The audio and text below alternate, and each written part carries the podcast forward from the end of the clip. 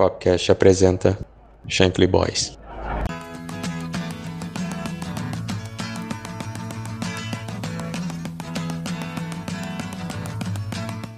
É, como a gente já falou no, no outro episódio, né? Da primeira parte sobre a história do Kenny Douglas. Nessa segunda parte, nós vamos falar um pouquinho sobre as tragédias que atingiram a vida do Douglas como torcedor, jogador e treinador. Também um pouquinho da participação dele nas Copas do Mundo, a carreira dele na seleção escocesa. E, é claro, a sua passagem como técnico em diversos times, desde a primeira passagem pelo Liverpool até o fim da sua carreira, é, na segunda passagem pelo Liverpool e, claro, temos algumas dicas bastante interessantes para vocês no fechamento do episódio é, sobre coisas que a gente usou como referência que vocês podem gostar também. Chega de conversa e vamos pro próximo bloco aqui do nosso episódio sobre o Douglas, então.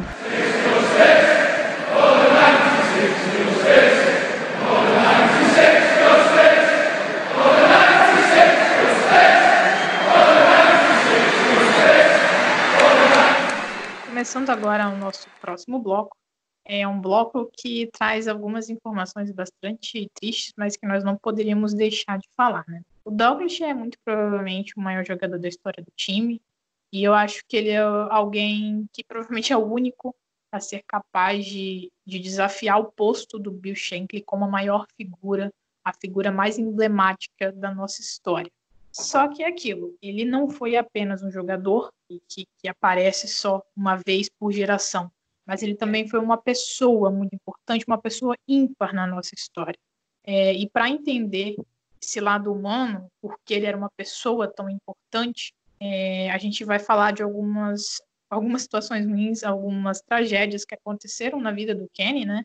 E para entender tudo o que aconteceu, que a gente ouve muito sobre como o Douglas foi importante na história e no tratamento das, das famílias do desastre de Hillsborough, é necessário entender, na verdade, o que aconteceu muito antes. Tem um background enorme na carreira dele, é, onde aconteceram outras tragédias.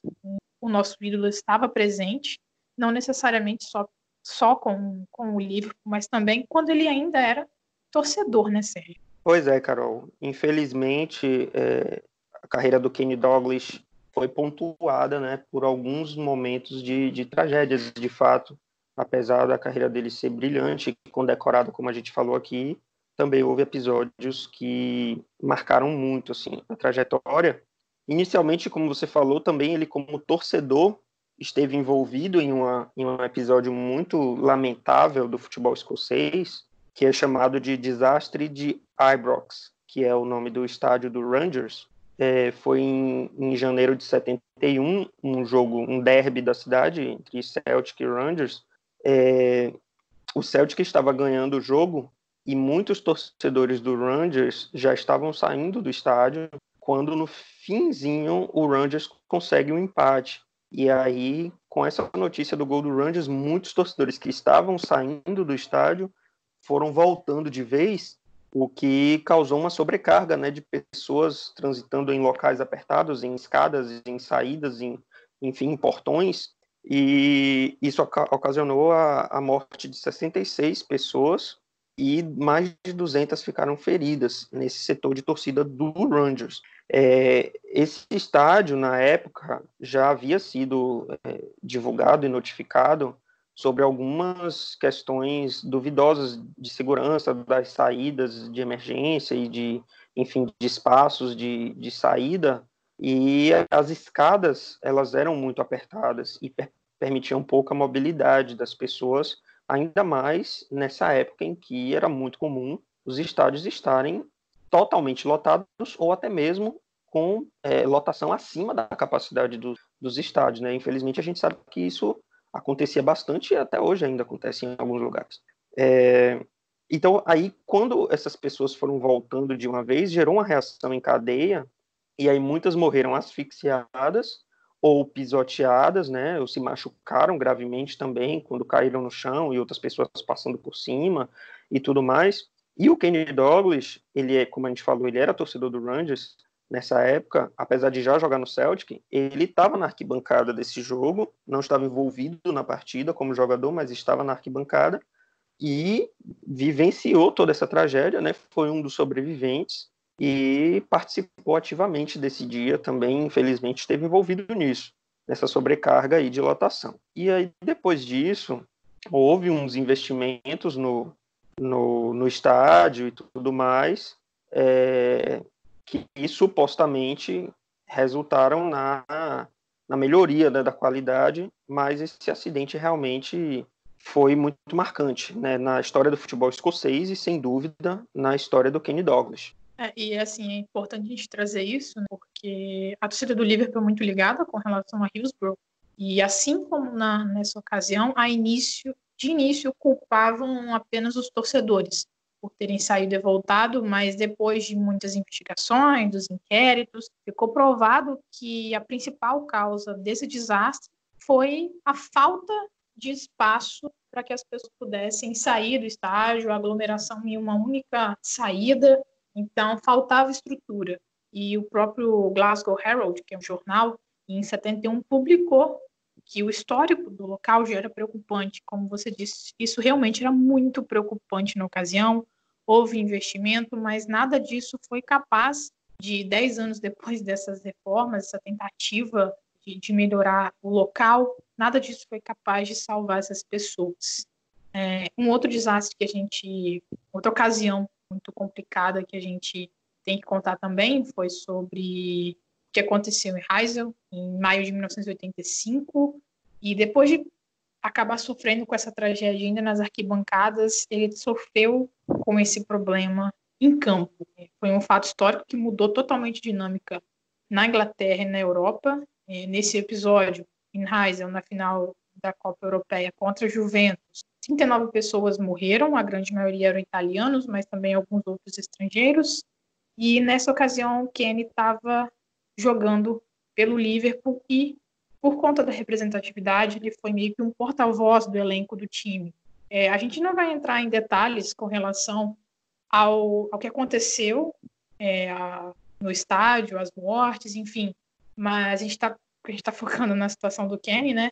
E no documentário dele, Kenny, que foi lançado recentemente, ele conta que diversos rumores começaram a pairar sobre o que tinha acontecido nas arquibancadas, várias informações chegavam aos vestiários e que esses rumores eles mudavam em questão de minutos. Então, depois de quase uma hora de, do problema que teve nas arquibancadas, dos ataques dos hooligans é, ingleses, torcedores do Liverpool, contra os torcedores da Juventus, é, eles acabaram fazendo o jogo, o jogo foi realizado, é, nesse mesmo documentário, o Grobelar, que era o goleiro do Liverpool na ocasião, lembra que quando eles entraram no gramado, eles ainda podiam ver as consequências do que aconteceu nas arquibancadas, ainda tinha ambulância perto do campo, tinha fogo em alguns lugares, então a gente tem noção de como foi uma situação horrível, né?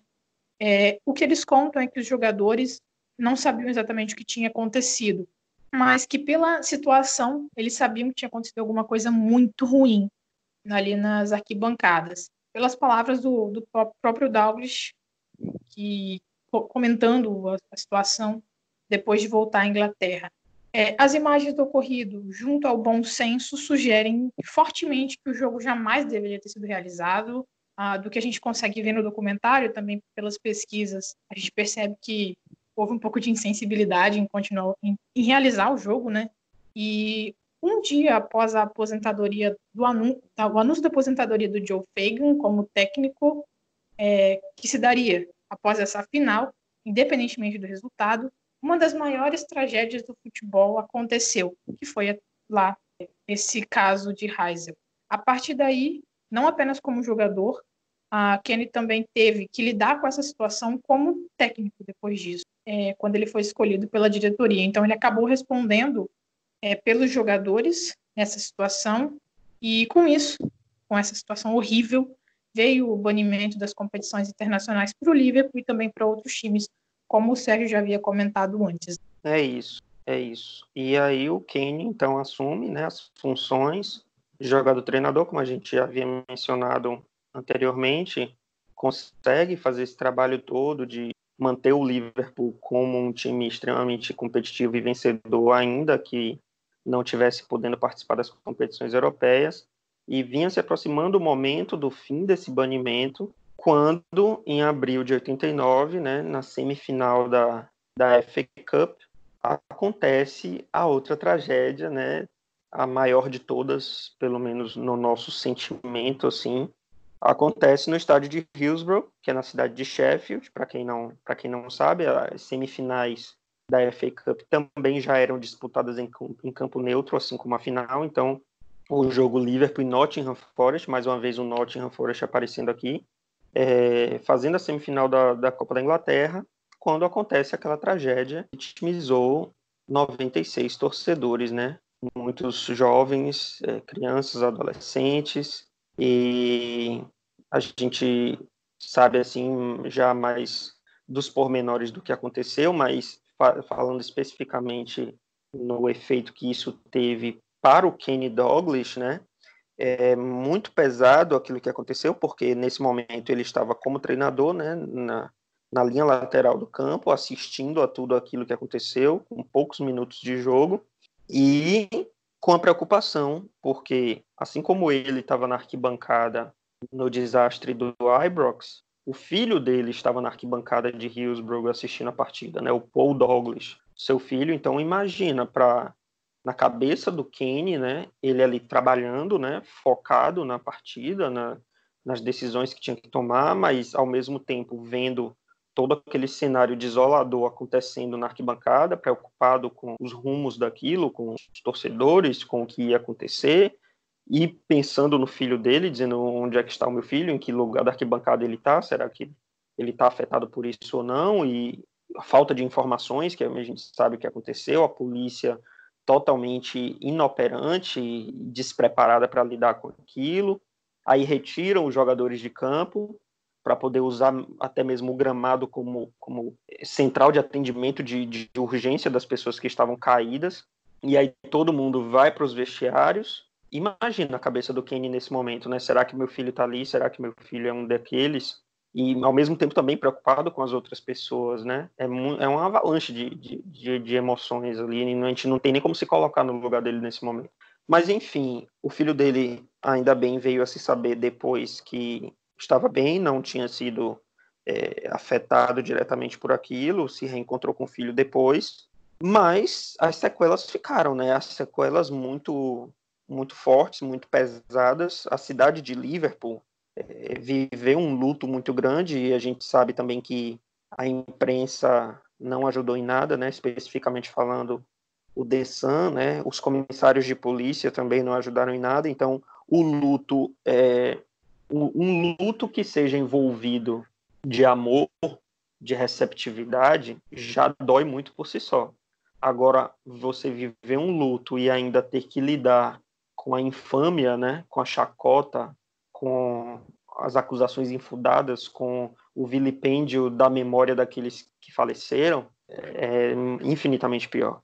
E isso afetou também o, clube diretamente, os jogadores que estavam envolvidos naquilo, o próprio Kenny Douglas, né?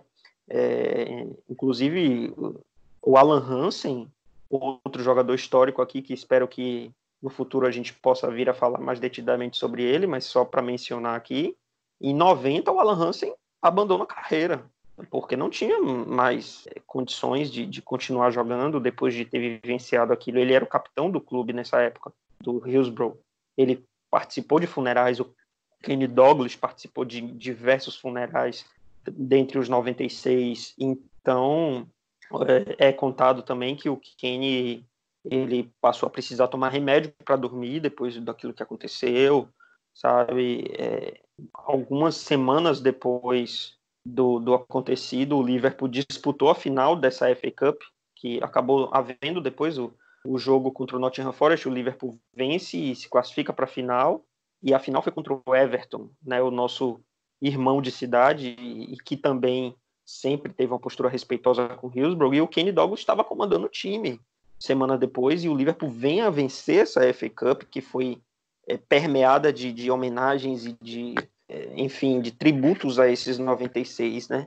E aí o Kenny continua a carreira com o Liverpool, mesmo assim, ele foi parte ativa é, na, na justiça pelos 96, né? Buscando que essa situação fosse esclarecida, e mas ele nunca mais foi o mesmo depois que isso aconteceu. Ele também não suportou mais por muito tempo continuar a carreira é, como treinador do clube. Em 91, ele pede demissão de surpresa, ninguém esperava, não havia, é, digamos assim, é, resultados técnicos que fizessem com que essa decisão fosse imaginada ou fosse desejada. Não, estava tudo correndo bem dentro do possível, mas ele simplesmente não aguentou a pressão, né? Ele não fala abertamente sobre isso, mas uma, uma vez em um determinado momento a esposa dele falou que ele jamais iria admitir que foi por causa de Hillsborough, mas que intimamente ela sabe, ele desenvolveu problemas de ansiedade, ele não conseguia superar aquele trauma,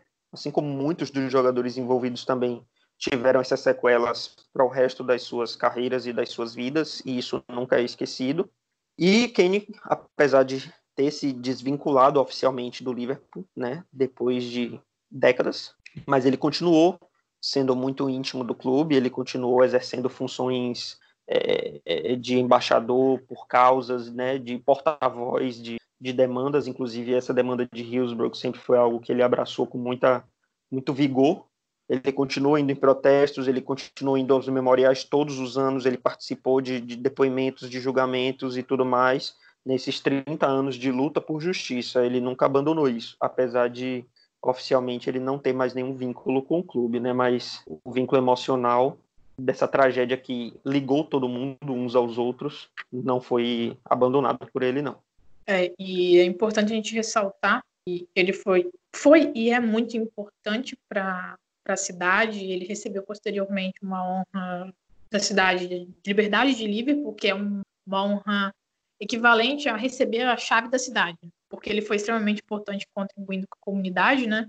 Depois, mais recentemente, como a gente falou no outro episódio também sobre as honras que as pessoas podem receber do Império Britânico, o Kenny foi nomeado Sir no Palácio de Buckingham, exatamente por suas contribuições não só no futebol, mas algo que pesou muito foram essas contribuições dele é, de apoio à sociedade, esse trabalho que ele fez com as famílias, é, então, assim, ele mesmo fala que ele não fez nada para ser reconhecido como ele foi, mas ele fez porque ele sentia necessidade de apoiar essas famílias, né? Então, assim, é, é realmente muito importante e esse reconhecimento dele não está só pelo que ele fez no futebol, mas especialmente porque ele conseguiu contribuir depois é, por conta dessas situações, especificamente sobre Hillsborough, que, que o afetou tanto e afetou a família dele, né?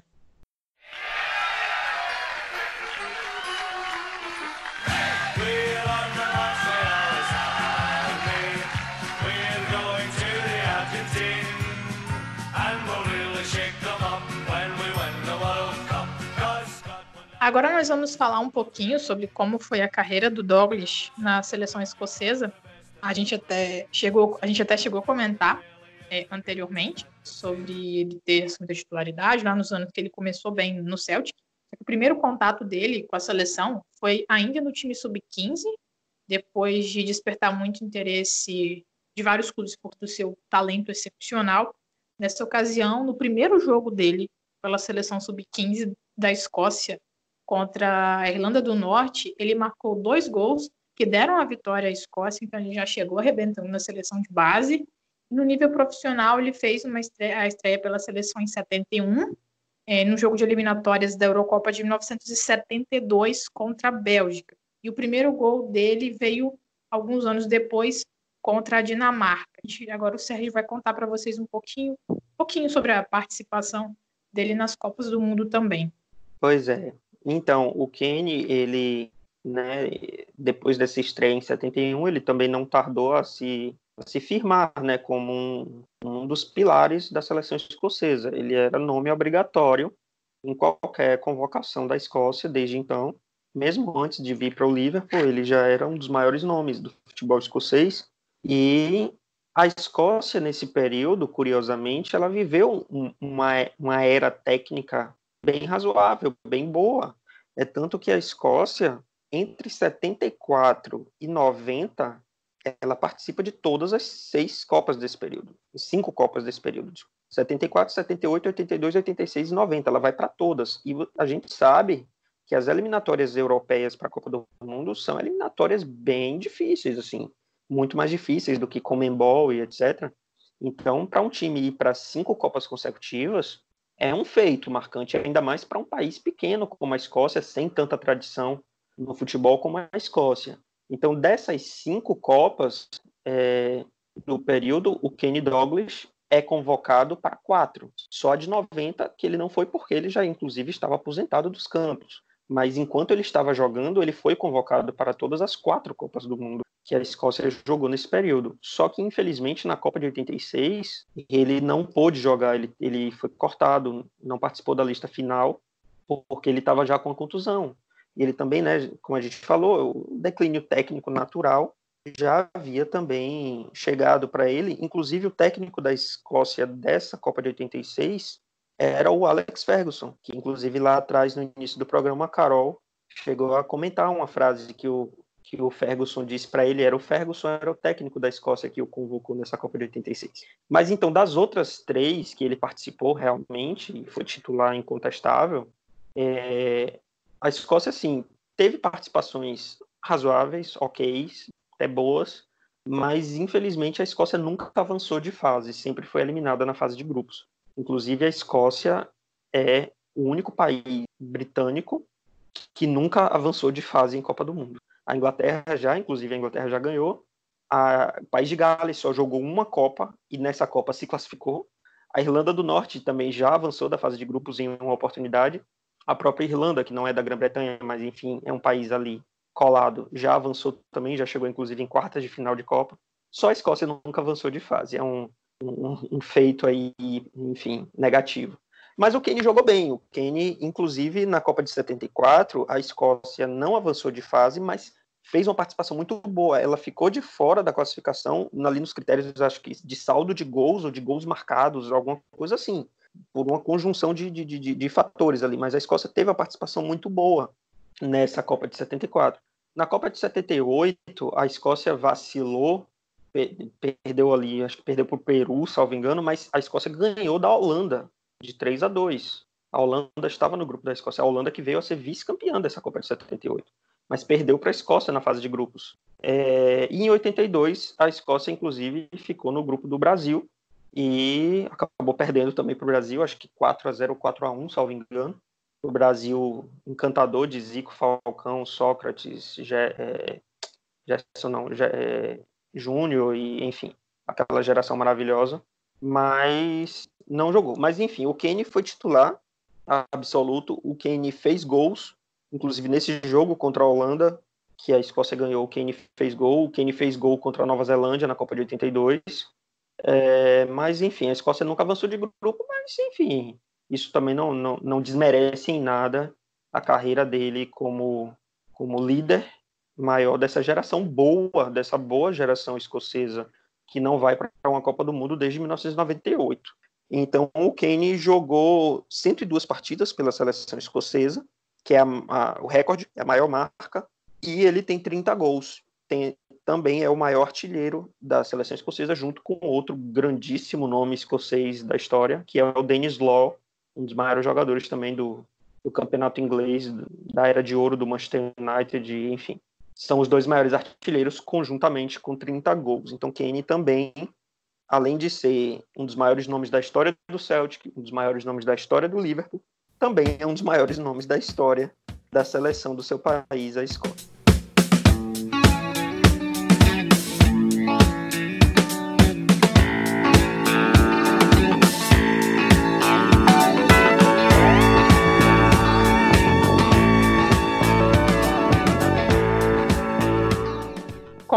Já adiantou e a gente não consegue ficar sem falar algumas coisas antes, né, Sérgio?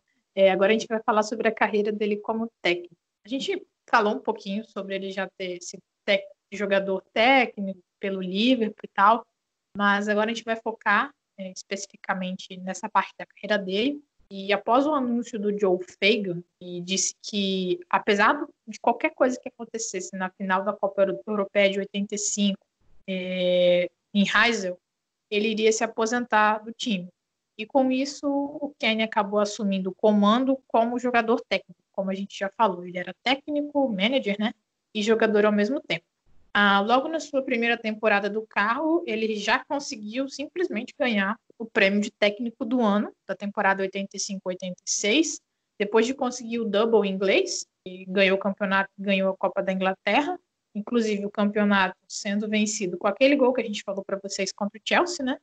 A primeira temporada dele como técnico foi marcado por duas mudanças bastante importantes. O time passou a ter novos laterais, é, já a renovação do time, daquele super time campeão, e chegaram o Steve Nichol e o Jim Beglin, que assumiram a titularidade, além também de um grande protagonismo do Ian Moby.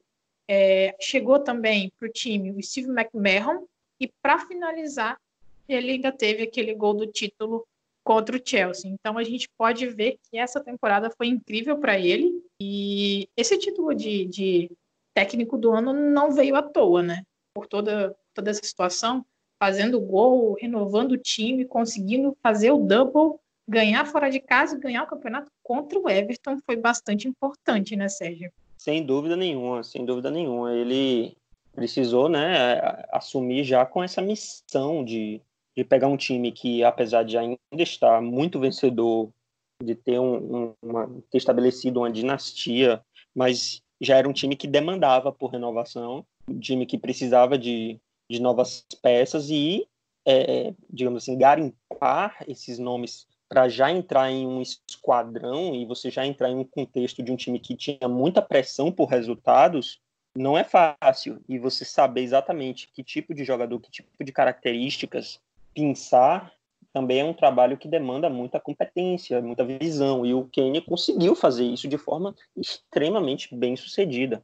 Eu já disse isso em outras oportunidades e falo mais uma vez que essa, esse, esse time do Liverpool de 85 até mais ou menos 88, 89, se tivesse participado de, de competições europeias, eu não tenho a mínima dúvida de que pelo menos um título, pelo menos um, de alguma European Cup, esse time teria conseguido, porque é um time fantástico. Foi assim, não, não houve nem de fato, né, assim, uma ruptura para a gente poder chamar aquele primeiro time de primeiro esquadrão e esse de segundo, porque na verdade foi um, um, trabalho de continuidade. Mas assim, se você vai olhar as peças desse time que, que o Douglas conseguiu montar, eram peças que não estavam naquele primeiro esquadrão ali das, dos títulos europeus em sequência. Se você vai olhar nome por nome, você vê que era um outro time, apesar de ter sido um trabalho contínuo, pouco a pouco foi se renovando e formou-se um novo time, mas era um novo time com o mesmo espírito.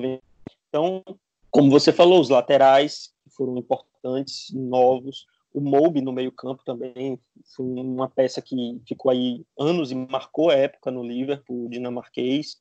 E o ataque, que foi um ataque completamente renovado, né? Até mesmo o Ian Rush ficou ainda um pouco, mas em 87 o Ian Rush sai para a Juventus, uma, trans, uma, uma, transferência também que chamou a atenção dos tabloides na época.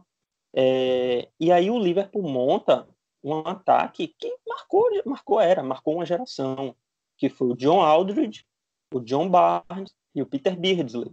Foram três jogadores contratados pelo Kenny Douglas que se entrosaram de uma maneira absurda e também marcaram toda uma geração. E aí, é, nesse, nesse contexto, um jogo marcante aqui que a gente pode citar aqui só para ilustrar isso, é mais uma semifinal, né, daquela do, do Hillsborough, que o, o jogo foi suspenso, e aí a gente teve é, que refazer a partida, né, devido àquela tragédia, como a gente é, falou, e o Liverpool massacrou o Nottingham Forest do Brian Clough por 5 a 0.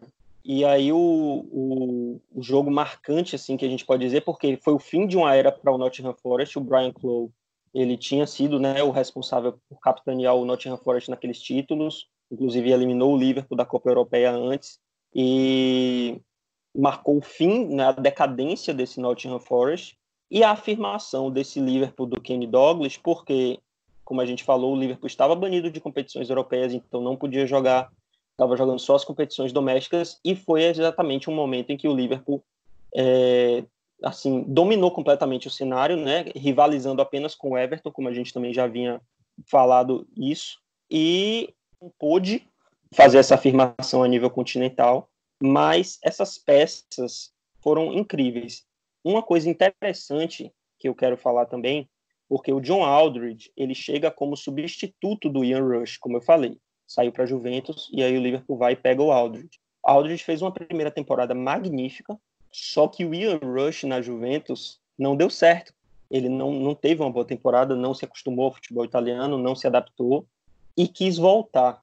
Ian Rush, como a gente sabe, um goleador nato, um dos grandes responsáveis pela máquina do início dos anos 80.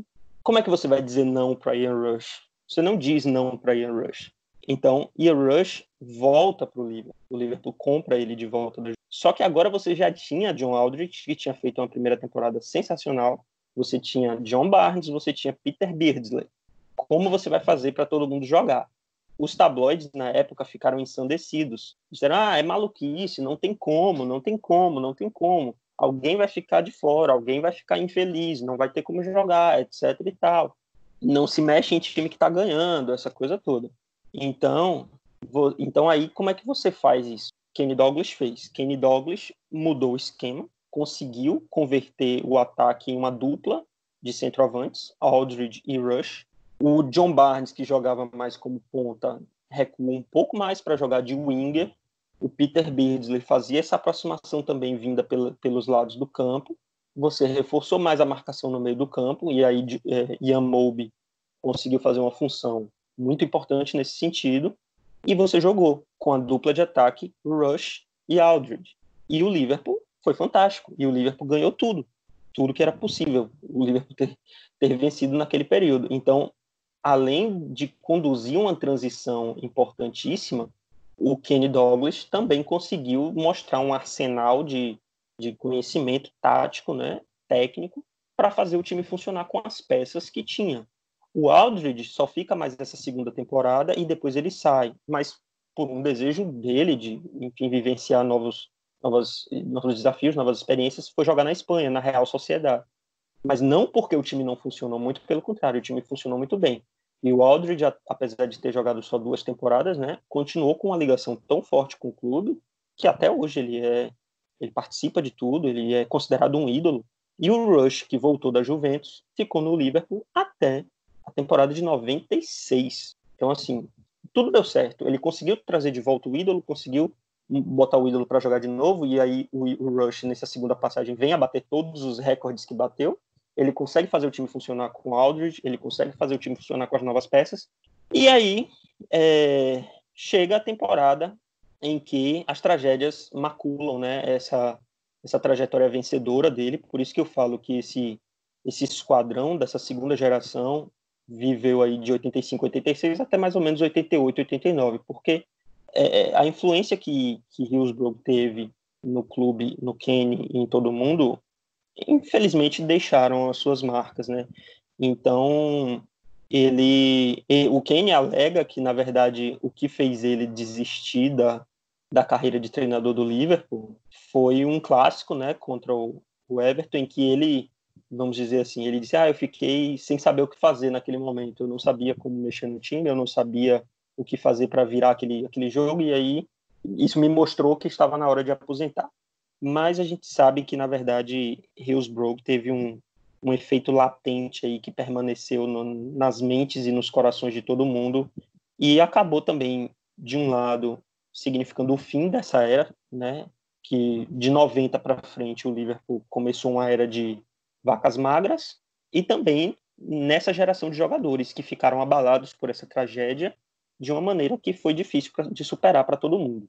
É, e assim, é curioso porque o próprio Douglas fala na primeira autobiografia que ele lançou em 97 que ele não tinha tomado consciência desse impacto de Hillsborough, porque ele não falava disso, ele não discutia sobre o assunto.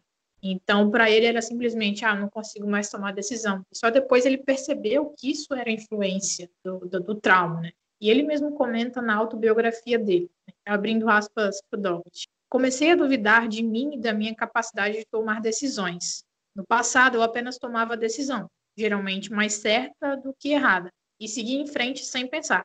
Agora, eu sofria com qualquer coisa. Contra o Everton, no famoso jogo da quinta fase da FA Cup, que empatamos por 4, por 4 a 4, eu era a única pessoa em Goodson Park, naquela noite, que sabia que aquele era o meu último jogo. Antes, de, antes do jogo, deitei na cama do hotel e decidi que tinha que sair. O Liverpool, o Liverpool precisava de alguém que tivesse autoridade, alguém que pudesse tomar uma decisão, e eu não conseguia mais fazer isso. Então, fechando as aspas para o Douglas, é, entra aí essa questão que você falou, né, Sérgio? A questão de tomada de decisão. Às vezes ele não, ele achava que era só isso na época, e só depois ele foi perceber como toda essa trajetória acabou afetando ele como pessoa, como treinador, e como isso mudou a vida dele depois que aconteceu, né?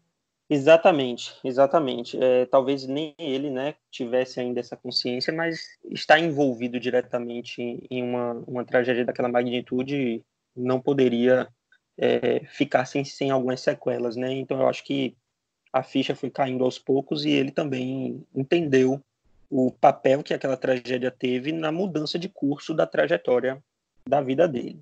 É, depois de sair do Liverpool, o Kenny aceita o trabalho para comandar o Blackburn Rovers. O Blackburn estava na segunda divisão nesse momento, mas estava com um projeto ambicioso, já na era Premier League, né, é, de investimentos e de, enfim, mudança do, do perfil do clube para fazer um, uma super máquina né, de jogar futebol.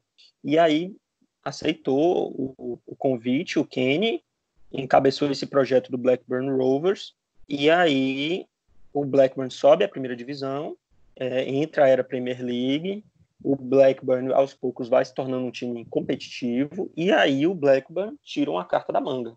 Um jovem jogador chamado Alan Shearer, que estava começando a despontar no Southampton, e aí o Blackburn paga o que então era o recorde absoluto de transferências dos campeonatos britânicos e paga 3 milhões e meio de libras para trazer o Alan Shearer para Blackburn. E aí o Kenny comanda esse time que em 94 95 assombra os gramados ingleses e vence a Premier League apenas a terceira edição da Premier League.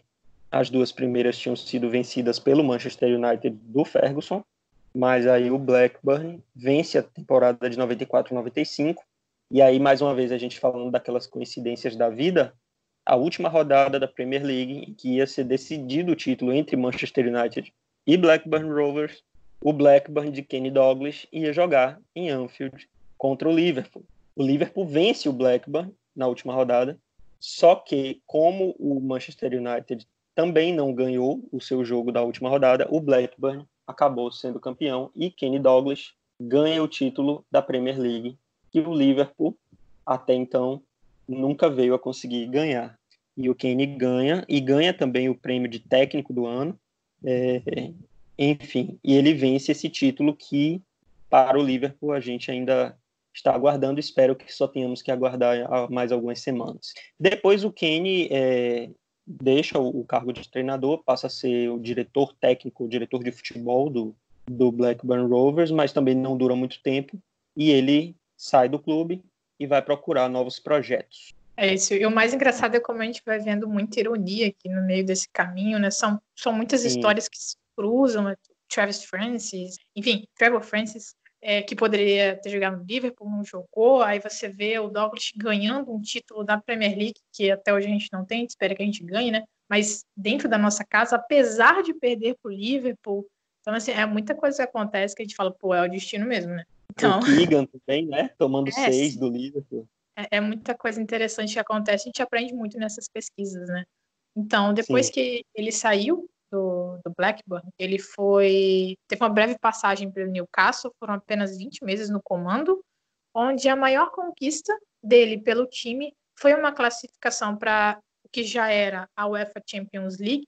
Nessa competição ele teve a oportunidade de ganhar um jogo muito importante contra o Barcelona por 3 a 2, um time que já era muito mais acostumado a competições europeias do que o Newcastle. Ele também chegou a uma final de FA Cup contra o Arsenal. É, teve uma breve. Depois disso, ele também não deu muito certo. Teve uma breve passagem pelo Celtic, inicialmente lá no Celtic, que foi o time onde ele foi ídolo como jogador. Ele teve uma passagem como diretor de futebol, é, onde John Barnes era o técnico naquela ocasião, mas aí acabou tendo uma demissão do John Barnes, o Douglas assumiu o cargo de técnico de forma interina e ele conquistou a Copa da Liga Escocesa por 2 a 0 contra o Aberdeen, foi uma das dos títulos que ele conquistou aí como técnico. Só que ele também foi uma passagem bem curta, não rendeu muita coisa. É, desde 2009, então, ele começou a trabalhar nas divisões de base do Liverpool e acabou assumindo o time principal como técnico interino após uma, um fim conturbado de relacionamento ali com o Benítez, né? E aquela passagem tenebrosa, horrível, terrível, que a gente nem tem palavra para falar, que foi a do Roy Hodgson, né? É, e um dos momentos mais marcantes dessa passagem dele pelo Liverpool veio com a saída do Torres, que você vai contar um pouquinho da sua experiência com essa situação, né, Sérgio? E Sim. aí sai o Torres, chega Andy Carroll, Luiz Soares, e foi uma época também muito louca. E apesar disso tudo, ele conseguiu ganhar a Copa da Liga Inglesa, né? Chegou uma final de Copa da Inglaterra, mas não conseguiu conquistar. E mesmo indo bem nessas Copas domésticas, o time acabou muito mal na tabela. Ele só acabou em oitavo, foi uma das piores classificações da história do time. E ele não se classificou, o time não se classificou pela primeira vez para possíveis competições europeias desde 1994. Então foi uma situação que, apesar de um título, a gente não terminou tão bem assim. E agora eu deixo o espaço para você fazer o seu, seu depoimento sobre a experiência própria de ver ele como técnico e especialmente aí a relação com o Fernando Torres, né? Sim, sem dúvida. É, eu lembro, assim, como se fosse ontem, de todo esse momento dessa saída do, do Roy Hodgson, né, horrível, e o, nessa época o Kane já estava, né, com esse cargo, vamos dizer assim, um cargo administrativo no Liverpool, e eu lembro que na época todo mundo, assim, desejava, não, tira o Hodgson, bota o Kane, bota o Kane, quero, queremos Kane e tal, era um desejo mesmo, assim, da torcida, porque a torcida não aguentava mais, e foram só, tipo, seis meses de de gestão do Roy Hodgson, o time estava horroroso, aquelas contratações horríveis que o Roy Hodgson fez com Chesky, Poulsen, eh, Jovanovic, nossa, Kijiakos, aquela galera horrível.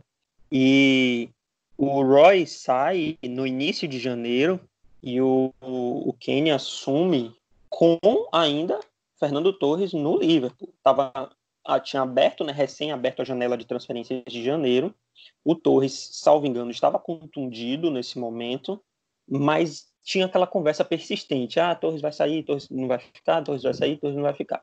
E aí o Kenya assume, perde ainda alguns jogos, não, não, não começou a ganhar de cara o time, não. Ainda continuou, ainda é, cambaleante. Nessa época a gente estava lá pelo 13º, 14º lugar na tabela em janeiro, e a janela de janeiro se arrastando, se arrastando, se arrastando.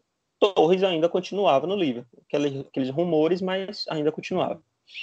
Nesse meio tempo, começou a surgir essa conversa que o Soares ia vir. Por isso que muita gente fala que a saída do Torres possibilitou a chegada do Soares é uma inverdade. Soares iria chegar no Liverpool, independentemente de Torres ficar ou não. A transferência do Soares já estava sendo arranjada antes do Torres pedir para sair. E aí foi chegando. Quando foi chegando assim, já em segunda quinzena de janeiro, ele já tomando pé do time mesmo, o time começou a ganhar. A gente ganhou algumas partidas. Estávamos começando um período de recuperação na tabela. É, quando chega, vamos dizer assim, faltando 10 dias para a janela de janeiro fechar, o Torres vai e entrega um pedido de transferência formal para a direção do Liverpool. Isso é o que machuca mais, sabe? Porque a gente entende que naquele momento o Liverpool estava em maus lençóis financeiramente, a gente sabe disso. Teve até aquela questão da suposta falência que podia acontecer se a FSG não tivesse comprado o time. O Liverpool não estava em condições de, de disputar de igual para igual de fato. A gente tinha sido eliminado na fase de grupos da Champions, a gente tinha caído para a Liga Europa, não estávamos em condições de brigar com os outros times. Então, Torres, naquele momento, querer algo melhor para sua carreira é legítimo. Só que fazer isso faltando menos de 10 dias para uma janela de inverno de meio de temporada acontecer, sem dar tempo hábil para o time se recuperar, foi algo que machucou de fato. E aí a transferência do Soares já estava em andamento, e aí o Liverpool teve que correr para viabilizar alguém para o lugar. E esse alguém, infelizmente, foi Andy Carroll. Mas, né, oito dias para você fechar uma contratação é muito pouco. Douglas trabalhou nisso, pegou uma parte do dinheiro do Torres, jogou para o Carroll, tal, tal, tal, enfim. Por isso que Torres só se transfere de fato para o Chelsea lá pelo dia 30, 31 de janeiro.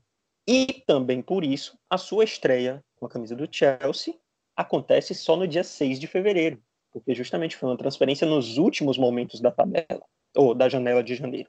E aí, coincidentemente, mais uma vez aqui, Carol, as coincidências e as ironias da vida, a estreia de Fernando Torres com o Chelsea tinha que ser contra o Liverpool de Kenny Douglas. Dia 6 de fevereiro de 2011. Oi? Que coisa, não? Eu não aguento mais. é. Desculpa te interromper, mas eu não aguento mais essas coincidências, cara. É uma coisa muito louca. Gra é, é, gravar é e pesquisar sobre esse episódio foi uma coisa sensacional, essas coincidências. Não, se, se fosse um roteiro de filme que a gente assistisse, a gente ia dizer assim: ah, não, que é isso? Tá muito combinado isso. Isso não acontece na vida é. real. Mas acontece. Valeu. Pois é. Então, aí, como a transferência do Torres já foi no finzinho da janela, o Liverpool vai a Stamford Bridge, em Londres, enfrentar o Chelsea, que naquele momento era o líder do campeonato, que naquele momento estava brigando ativamente pelo título e que veio a, a conquistar, inclusive, é, com Carlo Ancelotti no comando. O Chelsea foi campeão inglês daquela temporada. Então, eram favoritos absolutos, tinham um time no papel infinitamente melhor do que o nosso. O Kenny, a essa altura, já havia meio que escanteado algumas dessas contratações patéticas do, do, do Roy Hodgson. O Konchesky mesmo já tinha saído por empréstimo para algum time, acho que foi o Nottingham Forest ou Leicester, não lembro. O Poulsen também mal era relacionado, o Kirgiakos idem, o Milan Jovanovic idem. Ele tinha colocado algumas pessoas, alguns jogadores do próprio clube para suprir essas lacunas, como Martin Kelly na lateral, foi ele que promoveu a subida do Martin Kelly. O Jay Spearing no meio do campo, não eram grandes jogadores, mas enfim, eram da base pelo menos e ofereceram mais em campo do que essas figuras ridículas.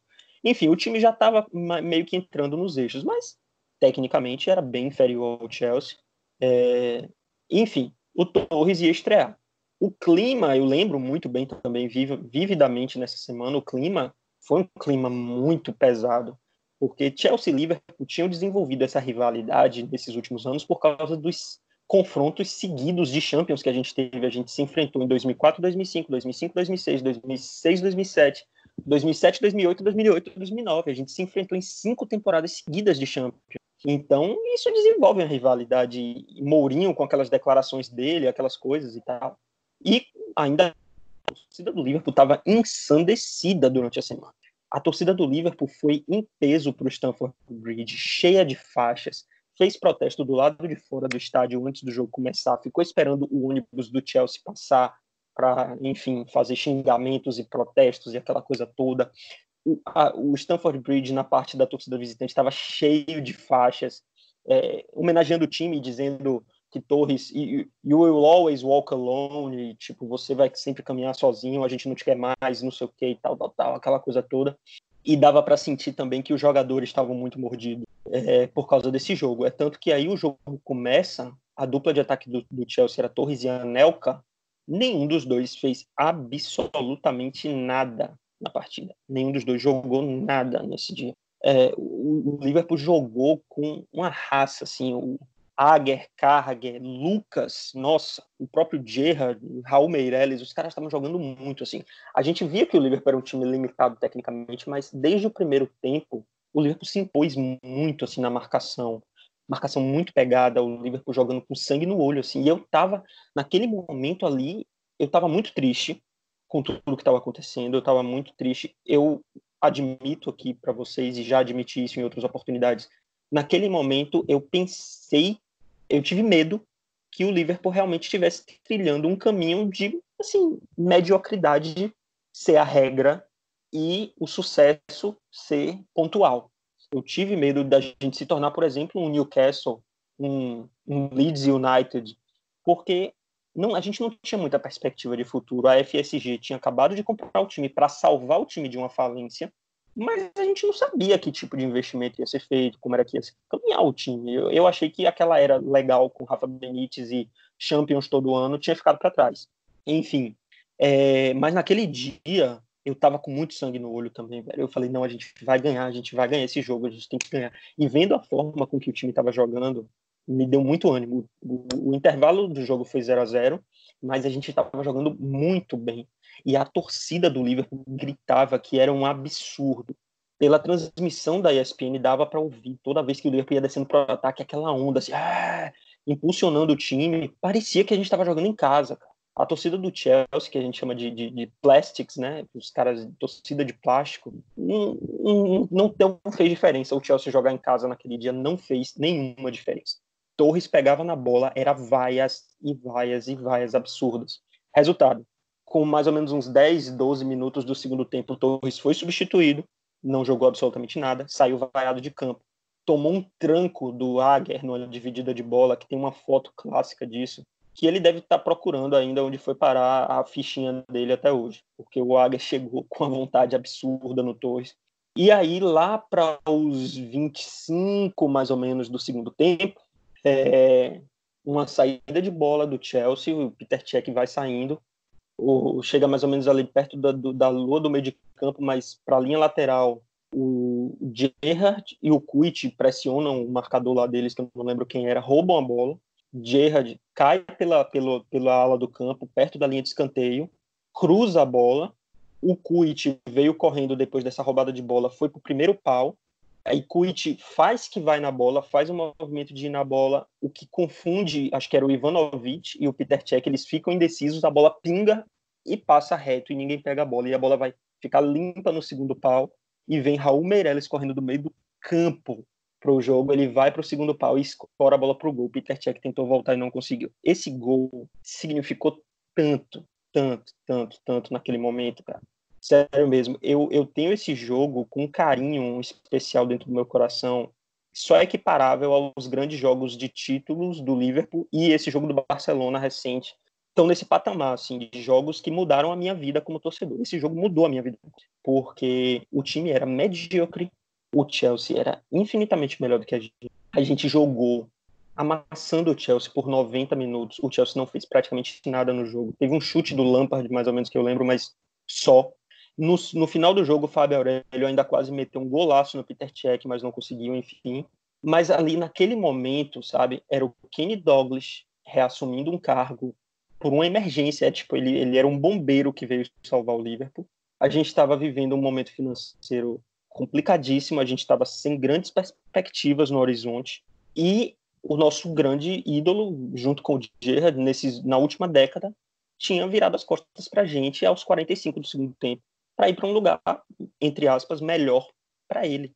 E naquele momento a gente mostrou que, tipo, não importa, sabe? Não importa. A gente está em décimo lugar na tabela e o Chelsea está em primeiro, não importa. A gente não vai ganhar nada nessa temporada? Não, a gente não vai ganhar nada nessa temporada. Mas não importa. Torres saiu da, do, do, nosso clube, virou as costas para a gente num momento complicadíssimo. Virou, mas não importa. O que importa é, é isso aqui, cara. É a união, é a força, é o que significa ser Liverpool. Foi essa torcida cantando, foi essa torcida xingando Torres, foi os jogadores que ficaram, que abraçaram a causa e ficaram até o fim, como Aguer, como Carragher, como Lucas, como Gerra, sabe? É isso. Então, assim, Douglas viveu as grandes alegrias da vida jogando pelo Liverpool, mas aos sessenta e tantos anos ele estava voltando em um momento de mediocridade para ajudar a gente, para oferecer ali o que ele tinha para oferecer. E no ano seguinte ele levou a gente a duas finais de, de Copas e ganhou uma com um time que ainda também era medíocre. Então, enfim, o que, eu, o que eu gosto de falar desse jogo é porque, assim, foi muito especial pelo fato de ser o Douglas como técnico contra um técnico que era a grife do momento, que era o Ancelotti. É, foi especial porque a gente era pior e continuamos sendo pior depois daquele jogo tanto que a gente terminou em sexto lugar nessa temporada e o Chelsea foi campeão. Mas quando a gente precisa que o Liverpool diga para a gente que as coisas vão melhorar e que tipo nada está perdido, ele diz pra gente isso. Como o Barcelona, por exemplo. A gente tomou três, a gente achou que podia estar perdido, mas não estava perdido. E não esteve. A mesma coisa, Torres saiu, muita gente chorou, muita gente sofreu, mas o Liverpool continuou sem Torres. E a gente foi lá e mostrou pro Torres o que é ser Liverpool. E, isso foi muito, foi muito marcante na minha vida como torcedor e graças a Kenny Douglas também. Eu não, não o vi jogar, eu não o vi ser técnico né, na primeira passagem, mas eu vi ele voltar porque a gente precisava dele naquele momento. E ele ofereceu tudo que ele tinha para dar e ele ofereceu esse momento que para mim, então com 20 anos de idade, que eu não deveria deixar a bola murchar tanto, sabe? Que não são esses momentos que vão definir a minha vida como torcedor do Liverpool e realmente não foram.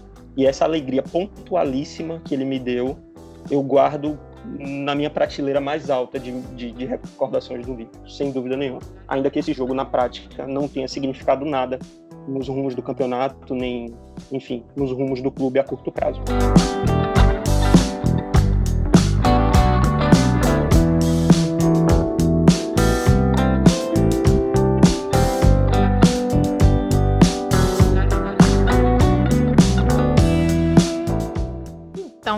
Depois de contar toda essa história do Douglas, a gente falou de muita coisa aqui, a gente pegou a história dele desde lá do comecinho mesmo, para vocês entenderem toda a representatividade dele, até esse jogo com um relato sensacional do, do Sérgio sobre quem não viu o Douglas como, como jogador, como técnico na Era de Ouro, acabou vendo uma situação, um jogo incrível, que ele comandou o time e colocou em prática a liderança que ele, que ele exerceu muitos anos antes, né? Então, depois da gente ter mostrado isso tudo para vocês, é, todo esse envolvimento do Kenny dentro e fora de campo fizeram com que ele seja adorado pela torcida, cidade, pela nossa instituição. É, todas essas contribuições que ele fez se materializaram depois dele ter sido reconhecido amplamente pela cidade, ganhando a honra da cidade, ganhando o título de Sir, enfim. É, as contribuições dele, não só no futebol, mas também, acho que mais importante de tudo, pelo engajamento social com a cidade, depois da tragédia de Hillsborough. Passamos por todo, toda essa vida dele. E uma outra forma de, de homenagear toda essa contribuição, além de todos esses prêmios, títulos, veio com a mudança do nome de um dos setores do Anfield, né? Que passou a se chamar Sir Kenny Douglas Stand em 2017. Ele teve outras nomeações para Hall da Fama do futebol inglês, futebol escocês, do futebol europeu, enfim.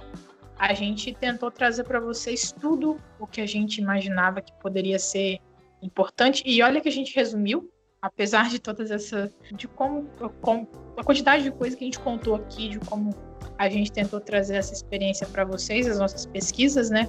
A gente resumiu bastante porque a trajetória dele é impossível de caber em um episódio de podcast, né? Então, como a gente Sem fez dúvida. todas essas. É, é, é, muito pouco tempo, né, Sérgio, para falar. Eu acho que muito. a gente resumiu até muito. Mas, enfim, a gente pesquisou muito para trazer isso para vocês. Então, como uma forma de vocês também poder, também poderem ver, tirar as conclusões da importância do Douglas, nós vamos fazer algumas breves sugestões para vocês ouvintes, algumas referências que nós utilizamos aqui, né, para a construção do nosso episódio e coisas que vocês podem ler, ouvir, ver, que podem agregar muito também para que vocês entendam melhor é, a importância desse cara para o Liverpool. Sérgio vai dar sugestões para o ouvinte agora.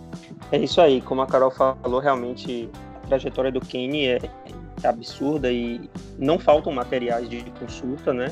Para você poder aprender um pouco mais sobre isso. Um deles é o documentário Kenny, que foi até a Carol que citou aqui durante o nosso programa. Foi um documentário de 2017 que conta com toda a trajetória dele, com depoimentos exclusivos e tudo mais, que ajuda bastante a, a ilustrar todos esses momentos aqui, alguns que a gente falou e outros tantos que a gente acabou não falando. Também tem a autobiografia dele, que é Kenny Douglas, My Life. Foi ele mesmo contando os episódios da vida dele, todo esse caminho que ele percorreu brilhante. E aí tem, como a Carol também tinha falado lá em cima, falando da carreira dele no Celtic, que ele é tão reverenciado pela torcida, tem também um livro do Stephen Murray que chama Kenny of the Celtic, que é contando também esse momento da carreira dele e toda a contribuição que ele deu para o time escocês. E também aí falando sobre a questão é, da tragédia de Hillsborough, que também foi um ponto de mudança né, na trajetória da vida de todo mundo envolvido, inclusive da dele. Tem um, um, um programa sensacional, que é daquela série da ESPN 30 for 30, que eu já assisti completo também e é muito é de, de, cortar o coração de fato é muito forte assim mas é muito bom para quem não conhece aí, torcedores do Liverpool que sabem por alto da história, mas que nunca mergulharam de fato no que aconteceu, vale muito a pena, que é o episódio Hillsborough da série 30 for 30 Soccer Stories, que é feito pela ESPN em parceria com a BBC. Tem também o, o episódio de um podcast muito bacana também, que é do pessoal da ESPN, Nathalie Gedra, o Renato Senise o João Castelo Branco, é, eles gravaram, que é o podcast Correspondentes Premier, que eles falam lá da vida deles acompanhando os clubes ingleses morando na Inglaterra. Tem um episódio rápido é, falando especificamente do desastre de Hillsborough e mostrando como, é, como isso afetou a Inglaterra, como afetou o Liverpool e, enfim, o que mudou depois desse desastre. Muito bacana também esse episódio do podcast, é o episódio número 96. E também tem o episódio do podcast aqui, o Copcast, um episódio da série Corner Taken Quickly, é o episódio número 4, em que o pessoal da equipe aqui fala sobre as honrarias, as conquistas, os, os momentos históricos. E claro que falar de momentos históricos sem falar de Kenny Douglas é impossível. Então o Kenny também é abordado nesse momento, né? Falando da, das honrarias recebidas pelo clube e pelos jogadores e tudo mais, em que Kenny Douglas também é, é mencionado né, frequentemente nesse sentido. Bom, então é isso. Só vamos para uns recadinhos finais do episódio. Gostaria de agradecer muito a sua participação, Sérgio. Você aceitou prontamente participar desse nosso quadro aqui de agora para frente. Fica à vontade, então, só para falar aí para a galera. Você já se apresentou lá no início, mas só para lembrar para a gente como a gente te acha lá no Twitter ou em alguma outra rede social. Beleza, eu que agradeço também o convite, adorei aqui é, fazer parte desse programa, falar um pouco sobre esse ídolo. Como eu falei, eu gosto muito de me debruçar sobre o passado do Liverpool e é um prazer sempre contribuir aqui. Vamos voltar mais vezes contando outras histórias de outros jogadores, porque história do Liverpool é o que não falta. Então é isso. Eu sou Sérgio, como eu falei, de Salvador, Bahia, apaixonado pelo Liverpool há mais ou menos 20 anos. Eu não sou muito de redes sociais, então eu só tenho o Twitter. Meu Twitter é arroba Sérgio GCS. Estou lá no Twitter também, agora ah, colaborando aqui com o pessoal do, do Copcast. Então, se quiserem entrar em contato comigo, podem me achar no Twitter ou então falar com o pessoal aqui, a Carol, o Luiz ou o pessoal aqui do Copcast, que eles sabem também como me achar e vai ser um prazer. Muito obrigado pelo convite, estou muito feliz e até a próxima. Ah, a gente que agradece. E agora, só lembrando para a galera ouvinte, sigam a gente lá no Twitter, no arroba CopcastLFC. Por lá nós estamos sempre divulgando os nossos episódios. Sigam a gente também no seu agregador preferido de podcast. Por lá vocês podem se, se inscrever no canal do podcast ou então curtir o nosso perfil, que vocês recebem a notificação sempre que sair um episódio novo. Lembrando também que nós estamos em diversas plataformas, no Anchor, Spotify, no Apple Podcasts, enfim, em várias outras. E se vocês quiserem ver as alternativas, a gente tem um tweet fixado lá no nosso perfil para já mostrar para vocês quais são os links diretos para onde a gente está nos agregadores. Uma outra alternativa também é procurar a gente na ferramenta de busca do seu agregador. É facinho de encontrar. Bota lá Copcast LFC, Copcast BR, que vocês encontram a gente. Em breve nós voltaremos com mais episódios, seja do Corner Taking Quickly, falando sobre algum assunto rapidinho com vocês, o Shankly Boys, que iniciou com o episódio de hoje, nosso pod, podcast regular também, com o pós-jogo, sabe que já está voltando a Premier League, felizmente, e o, o nosso outro quadro, é o Que Fim Levou. Gostaria novamente de agradecer a todos que nos ouviram até aqui e a gente se vê no próximo episódio.